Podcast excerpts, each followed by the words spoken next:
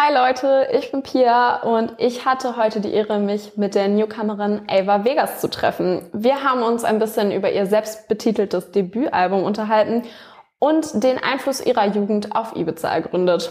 Also viel Spaß beim Anhören. Vor ungefähr einem Monat, im September, ist deine erste offizielle Single rausgekommen. Wie war dann bisher so das Feedback? Wie hast du bisher die Zeit von da an bis jetzt so erlebt? Also in erster Linie ist es wahnsinnig schön, weil ich so lange daran gearbeitet habe und jetzt endlich mal was rauskommt und es auch was zurückgibt. Äh, ich habe jetzt irgendwie mal eine Playlist von Spotify oder lief im Radio und ich krieg jetzt auch schon so das erste Pressefeedback. Du bist mit deinem Umzug nach Berlin so richtig äh, in diesen musikalischen Werdegang eingestiegen.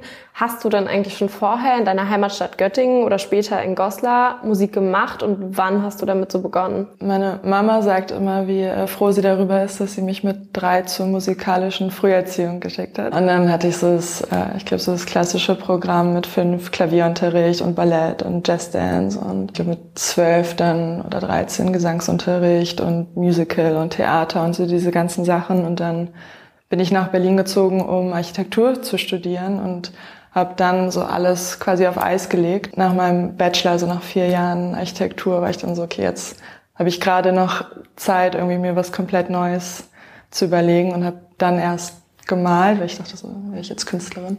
Ähm, das war dann aber nichts für mich. Und dann habe ich angefangen, richtig Musik zu machen und ja. Wenn man sich so ein bisschen mit deiner Biografie beschäftigt, dann merkt man sehr schnell, du hast ja deine Jugend auf Ibiza verbracht. Zu großen Teilen, also zum, nicht komplett, ja. Genau, zum großen Teil. Wie kann man sich dann so ein Leben da vorstellen und inwiefern unterscheidet sich das von dem Leben in Deutschland? Das ist natürlich wunderschön, weil man in der Natur ist und das Wetter immer gut ist. Für mich war es, glaube ich, deshalb besonders, weil wir da so ein kleines Haus auf so einem Berg hatten und ich da einfach den ganzen Tag für mich irgendwie so meine Sachen machen konnte. Ich bin auch Einzelkind und ich bin so als kleines Kind, glaube ich, einfach stundenlang irgendwie in den Büschen rumgeklettert oder habe mit Wasser auf den auf diesen Fliesen auf der Terrasse was gemalt und dann, als ich älter war, habe ich, glaube ich, angefangen, da so Photoshop rumzuspielen. Ich habe einfach immer nur irgendwelche komischen Sachen gemacht und dann gleichzeitig, was ähm, für mich auch interessant war, ist, dass man dort im Vergleich zu einer Stadt wie Göttingen oder Goslar, wo ja nichts los ist, wenn ich da mit meinen Eltern abends ausgegangen bin, dann das war halt so wie, wenn man sich jetzt so einen Film anguckt aus den, ich weiß nicht, diese so 80er Jahre Partyfilme, das hat man halt da noch komplett, die waren halt alle schon ein bisschen älter dann, aber ja. Das klingt äh, auf jeden Fall beneidenswert, wenn ich das sagen darf. Deine Songs, ähm, ich durfte sie mir die vom Album schon vorher einmal anhören und äh, wenn man sich da so ein bisschen erstmal soundtechnisch durchhört, äh, klingen sehr viele sehr warm und irgendwie sommerlich. Und da könnte man zu dem Schluss kommen, dass das ja irgendwie auch deiner Jugend auf Ibiza oder im großen Teil deiner Jugend auf Ibiza geschuldet ist. Würdest du diese Tatsache so unterstreichen und glaubst du, dass äh, dieser Aufenthalt in, auf Ibiza in deiner Musik wiederzufinden ist? Mm, also so habe ich da noch gar nicht drüber nachgedacht. Also es stimmt auf jeden Fall, dass es sehr warm ist und das wollte ich auch immer. Das war für mich eigentlich eher so eine so eine Winterkaminwärme, die ich da drin, oder Kamin ist das falsche Wort, aber so drin, nachts, Bars und so die Art von rauchiger Wärme. Aber ich bin mir sicher, dass Ibiza einen großen Einfluss auf meine Musik hatte. Wenn man deine Musik hört, da assoziiert man aber auch oft so Namen wie Lana Del Rey oder Nancy Sinatra damit. Bist du von solchen Vergleichen genervt und stimmst du denen überhaupt zu oder wie ist da so deine Mut? Ich nehme es noch als großes Kompliment, weil ich die alle super finde. Ich kann mir aber auch vorstellen, dass man irgendwann äh, origineller wahrgenommen werden möchte als so diese immer gleichen Idole, die ja auch bei an, also alle deutschen Musikerinnen mit tiefer Stimme oder überhaupt alle Musikerinnen, die langsame Musik mit einer tiefen Stimme machen, werden ja immer sofort mit Nico und Lana Del Rey verglichen. Das ist natürlich auch so ein bisschen aber noch, noch finde ich super. Ja. Gibt es denn noch andere Vorbilder, ähm, die du so hast? Ich glaube, das wechselt immer so ein bisschen. Ich tue mich schwer mit so richtigen Vorbildern. Und ich war damals ganz dankbar, als ich angefangen habe, Musik zu machen, diese tragische, kaputte Heldin äh, Nico so zu haben, um mich da noch, um mich da so ein bisschen reinzusteigern in diese düstere Welt. Ich finde viele andere interessant und gut. Ich finde jetzt gerade Aldous Harding und Wise Blood total spannend. Genau, aber Idole, sonst habe ich eigentlich keine. Dann lass uns auch jetzt mal zu deinem Album kommen. Das trägt den Titel Ava Vegas und ist dementsprechend selbst betitelt und damit reißt du dich ja in eine Tradition ein, die es schon sehr lange gibt. Viele Künstler benennen ihr Debütalbum nach sich selbst. Wieso hast du dich dann dafür entschieden, es selbst zu betiteln und dich eben dort einzureihen? Es gab erst andere Titel für das Album und ich fand immer, es hat es nicht richtig getroffen. Also es hat nicht genug ausgedrückt, was das Album für mich bedeutet. Und das Konzept des Albums ist quasi zeitgleich mit, mit dem Anfang meiner Musik entstanden.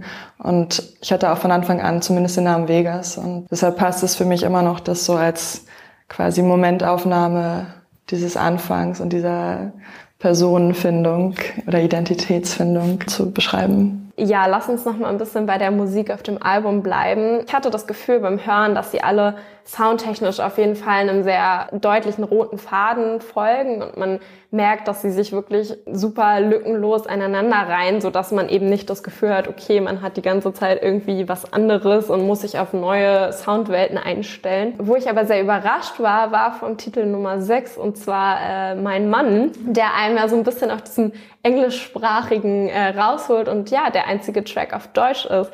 Vielleicht magst du kurz erzählen, wie es dazu gekommen ist und wie, was die Idee hinter meinem Mann ist. Ich habe früher, glaube ich, ganz am Anfang angefangen, auf Deutsch zu schreiben und bin dann äh, aufs Englische gewechselt, weil ich einfach finde, dass es die universelle Popsprache ist und ich finde es schön. Und, und das Lied ist mir so nachts auf Deutsch eingefallen. Ich glaube auch nur die erste Strophe oder die ersten beiden Strophen. Und es war dann auf einmal so da. Das würde, glaube ich, auf Englisch nicht funktionieren, weil das auch so persönlich ist. Es ging so hin und her, ob das Lied aufs Album kommt oder nicht.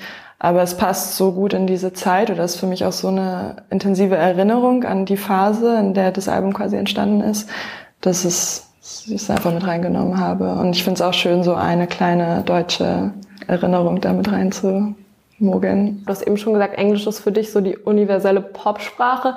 Gab es beim Texten Unterschiede, die dir aufgefallen sind? Naja, wenn man auf Deutsch schreibt, also wenn ich auf Deutsch schreibe, ist es natürlich direkter. Da ähm, kann man sich weniger in so generischen Anfänger-Englisch-Worthülsen ähm, verkleiden und verstecken. Ähm, ich finde es manchmal, wenn ich auf Deutsch schreibe, dann ist es, dann hat es auch so ein bisschen so einen Fremdscham-Moment. Ähm, es kann einfacher und schwieriger sein, eben genau, weil man weniger oder mehr Wörter in der jeweiligen Sprache oder Ausdrücke in der jeweiligen Sprache kennt. Neben dem deutschen Song sind mir auch zwei weitere Songs aufgefallen wegen ihrer ja, Gemeinsamkeit, könnte man sagen. Und zwar einmal äh, The Blooms of the Rose und Growing Flowers. Denn mit beiden sprichst du so ein bisschen das Wortfeld Blumen, Pflanzen und sowas an. Wieso hast du dich dieser Thematik gewidmet? War das bewusst? Ich habe mir da jetzt bei den Blumen an sich nichts gedacht und beide Lieder kamen so, so aus dem Moment einfach heraus und waren dann da. Also es gibt da kein zusammenhängendes Thema, aber ich finde Blumen auch und Gärten sind einfach eine schöne Metapher, gerade wenn es um Gefühle geht und, und, und dieses zarte, fragile, schöne. Ich habe The Blooms of the Rose eben schon mal angesprochen. Dazu hast du ja auch ein Musikvideo veröffentlicht, in dem du uns so ein bisschen auf so einen Roadtrip durch Kalifornien mitnimmst. Das zweite, was du vor kurzem veröffentlicht hast, war zu More Tomorrow Than Yesterday. Aus dem bin ich aber tatsächlich nicht ganz so schlau geworden und fand das ein bisschen abstrakter. Vielleicht willst du uns dazu mal zu der Entstehung und zum Konzept ein bisschen was erzählen. Ich war auf Island jetzt während des Lockdowns. Und ähm, ich wusste schon, dass ich für das Video, äh, für das Lied ein Video machen möchte. Und habe dann mit einer isländischen Regisseurin zusammen das Konzept entwickelt. Und ich glaube, es lag auch ein bisschen daran, dass ich jetzt quasi auf Island gestrandet war in dieser völlig verrückten Zeit. Und ich hatte immer vor Augen, ähm, dass man wo, wo ankommt. Und dann ist da so eine Gruppe oder so eine Sekte, die einen so mitnimmt und man weiß nicht so richtig, wo man ist und es ist irgendwie dunkel. Ich fand auch, dass es in dem Lied darum geht. Ähm, und dann hatte sie eine ähnliche Idee und ich glaube, so ist es dann entstanden, dass ich quasi schlafwandle im Wald und dann da so eingefangen werde von so mysteriösen Figuren, die da irgendwas Komisches machen und sollte eigentlich auch ein bisschen lustig sein, wie die tanzen. Dürfen wir uns dann in Zukunft auf weitere Musikvideos freuen, vielleicht auch auf Songs von dem Album? Ich äh, habe heute ein neues Musikvideo veröffentlicht zu dem deutschen Song und am 11.11. .11.